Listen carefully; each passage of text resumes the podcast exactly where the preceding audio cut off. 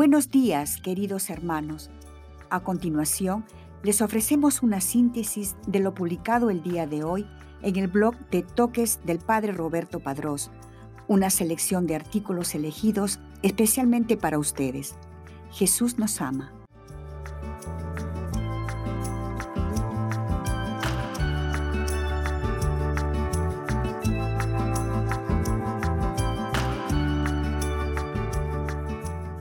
Hoy día la iglesia conmemora a San Medardo, obispo, 8 de junio, obispo, martirologio romano.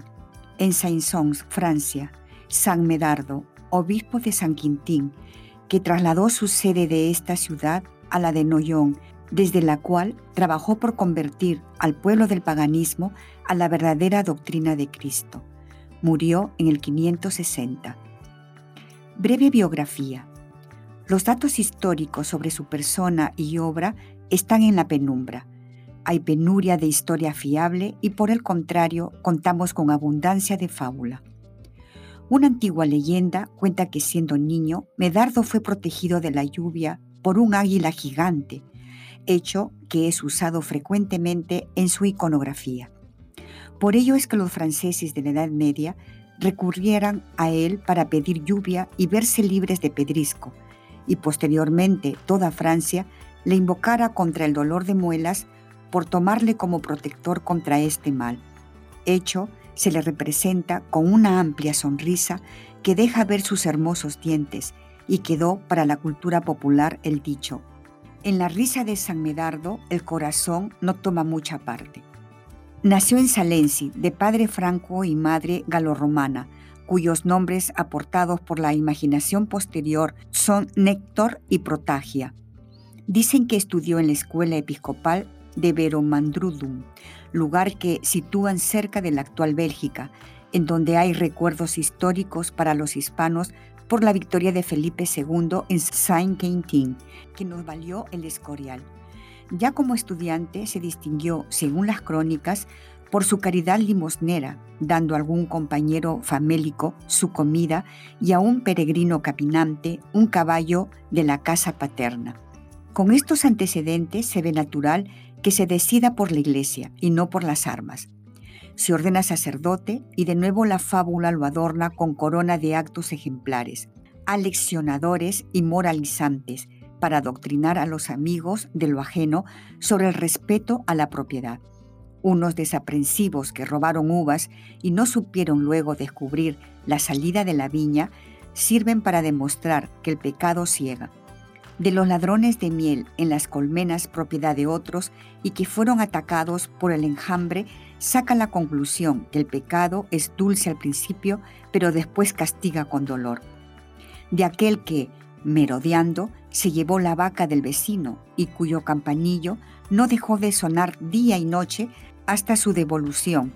Dirá que es el peso de la conciencia acusadora ante el mal. Y en el que el tiempo de su vida entra dentro de las coordenadas del lejano mundo merovingio.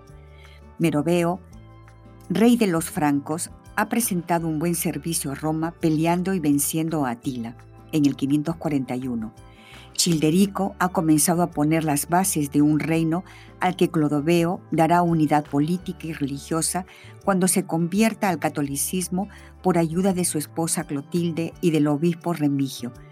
Después de las batallas de Tolbías en el 496, en la que venció a los francos ricuarios y alemanes, y de Boile en el 507, apoderándose de los territorios visigóticos con la expulsión de los arrianos. Ni la conversión de Clodoveo, que siempre apreció los dictámenes de su talento político más que los de su conciencia, ni la de sus francos consiguió un súbito cambio al estilo de vida cristiana. Hizo falta más bien la labor callada y paciente de muchos para mejorar a los reyes, al ejército y a los paisanos. A Medardo lo hacen obispo a la muerte de Alómer, con probabilidad lo consagra Remigio, y se encuentra inmerso en el difícil y cruel mundo de restos de paganismo, con resistencia a la fe. Deberá luchar contra la superstición de sus gentes, contra la ignorancia, las duras costumbres, la haraganería, rapiña y asesinatos. A ese amplio trabajo evangelizador se presenta Medardo con las armas de la bondad y de la comprensión más que con el báculo, el anatema o el látigo.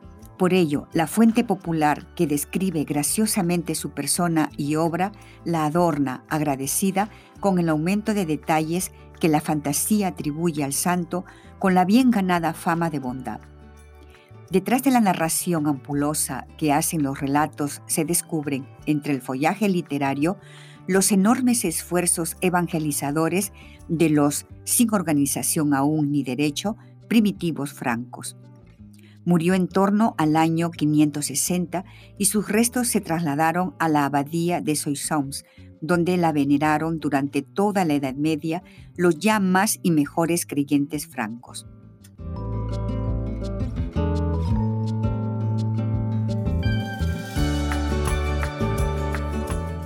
A continuación, una breve meditación acerca del Evangelio del día. La receta del cristiano. Santo Evangelio según San Mateo capítulo 5 versículos del 1 al 12. Lunes décimo del tiempo ordinario. En el nombre del Padre y del Hijo y del Espíritu Santo. Amén. Cristo, Rey nuestro, venga tu reino. Oración preparatoria. Dios, ayúdame a poder escucharte. Evangelio del día del Santo Evangelio según San Mateo, capítulo 5, versículos del 1 al 12. En aquel tiempo, cuando Jesús vio a la muchedumbre, subió al monte y se sentó. Entonces se le acercaron sus discípulos. Enseguida comenzó a enseñarles y les dijo, Dichosos los pobres de espíritu, porque de ellos es el reino de los cielos. Dichosos los que lloran, porque serán consolados. Dichosos los sufridos, porque heredarán la tierra. Dichosos los que tienen hambre y sed de justicia, porque serán saciados. Dichosos los misericordiosos, porque obtendrán misericordia. Dichosos los limpios de corazón, porque verán a Dios. Dichosos los que trabajan por la paz, porque se les llamará hijos de Dios.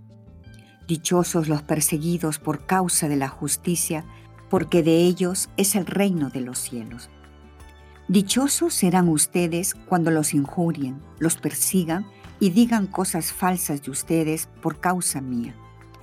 Alégrense y salten de contento, porque su premio será grande en los cielos, puesto que de la misma manera persiguieron a los profetas que vivieron antes que ustedes. Palabra del Señor. Gloria a ti, Señor Jesús. Medita lo que Dios te dice en el Evangelio. Si eres como yo, seguramente amarás un buen pedazo de pastel, especialmente si es de chocolate, por lo que hace a un pastel, un pastel. Es la armonía entre sus ingredientes.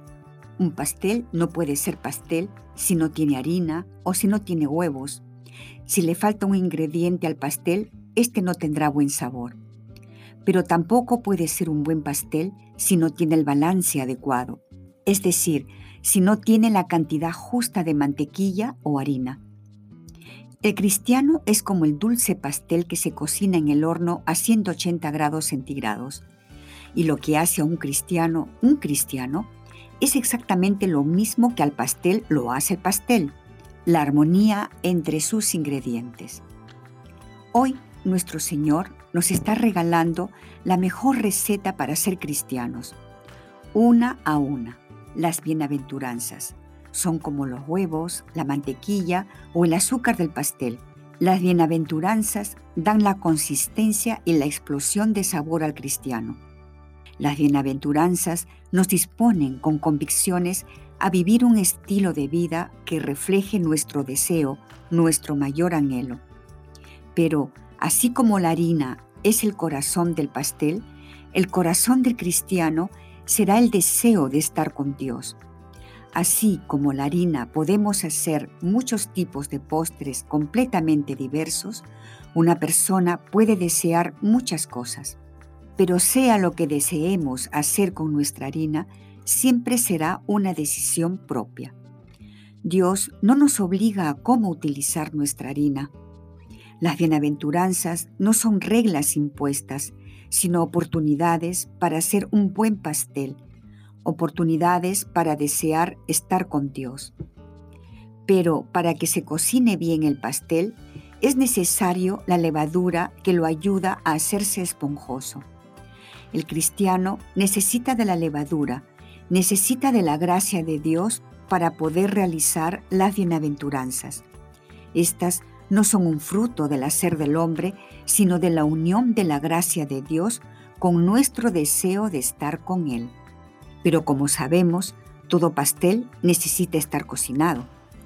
Todo cristiano es calentado con el amor de Dios, un amor que hace que se mezclen todos los ingredientes, un horno que nos termina de hacer cristianos. Las bienaventuranzas se fundamentan en el amor que Dios nos tiene, un amor que nos desea a su lado. Utilicemos la harina y deseemos estar con Él. Agreguemos huevos, mantequilla y azúcar y reflejemos nuestros deseos. Pidamos la levadura y dejémonos amar con el calor del horno de Dios, y así seremos un buen pastel, seremos buenos cristianos. Las bienaventuranzas de Jesús son un mensaje decisivo que nos empuja a no depositar nuestra confianza en las cosas materiales y pasajeras, a no buscar la felicidad siguiendo a los vendedores de humo, que tantas veces son vendedores de muerte. A los profesionales de la ilusión no hay que seguirlos porque son incapaces de darnos esperanza. El Señor nos ayuda a abrir los ojos, a adquirir una visión más penetrante de la realidad, a curarnos de la miopía crónica que el espíritu mundano nos contagia. Con su palabra paradójica nos sacude y nos hace reconocer lo que realmente nos enriquece, nos satisface, nos da alegría y dignidad. En resumen, lo que realmente da sentido y plenitud a nuestras vidas. Ángelus, Su Santidad Francisco, 17 de febrero de 2019. Diálogo con Cristo. Esta es la parte más importante de tu oración. Disponte a platicar con mucho amor con aquel que te ama. Propósito. Proponte uno personal, el que más amor implique en respuesta al amado. O si crees que es lo que Dios te pide, vive lo que se te sugiere a continuación. Revisar cómo está mi deseo de estar con Dios. Revisar qué tan dispuesto estoy de vivir las bienaventuranzas. Despedida. Te damos gracias, Señor, por todos tus beneficios, a ti que vives y reinas por los siglos de los siglos. Amén. Cristo, Rey nuestro, venga tu reino. Virgen prudentísima, María, Madre de la Iglesia, ruega por nosotros. En el nombre del Padre, y del Hijo, y del Espíritu Santo. Amén.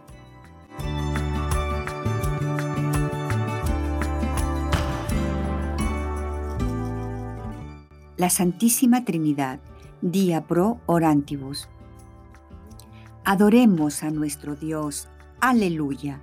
Adoremos al Padre y al Hijo y al Espíritu Santo. Aleluya. Alabad al Señor todos los pueblos, aclamadlo todas las naciones. Fuerte es su amor para con nosotros, la fidelidad del Señor es eterna. Gloria al Padre y al Hijo y al Espíritu Santo, por los siglos de los siglos. Amén. Aleluya. El Dios uno y trino, misterio de amor, habita en los cielos y en mi corazón. Dios escondido en el misterio, como la luz que apaga estrellas. Dios que te ocultas a los sabios y a los pequeños te revelas. No es soledad, es compañía, es un hogar tu vida eterna, es el amor que se desborda de un mar inmenso sin riberas Padre de todos, siempre joven, al Hijo amado eterno que engendras, y el Santo Espíritu procede como el amor que a los dos sella. Padre, en tu gracia y tu ternura, la paz, el gozo y la belleza, Danos ser hijos en el Hijo y hermanos todos en tu iglesia. Al Padre, al Hijo y al Espíritu, acorde melodía eterna, honor y gloria por los siglos, canten los cielos y la tierra. Amén. Dios nos ha mostrado el misterio de su vida íntima. Con fe le alabamos. Gloria al Padre y al Hijo y al Espíritu Santo. Oh Dios, tú has comunicado tu bondad en la creación y con un amor especial cuidas de los hombres. Gloria al Padre y al Hijo y al Espíritu Santo. Oh Dios, tú has enviado a tu Hijo para liberarnos del pecado y reconciliarnos contigo. Gloria al Padre y al Hijo y al Espíritu Santo. Oh Dios, que nos das el Espíritu Santo para crear en nosotros un corazón nuevo.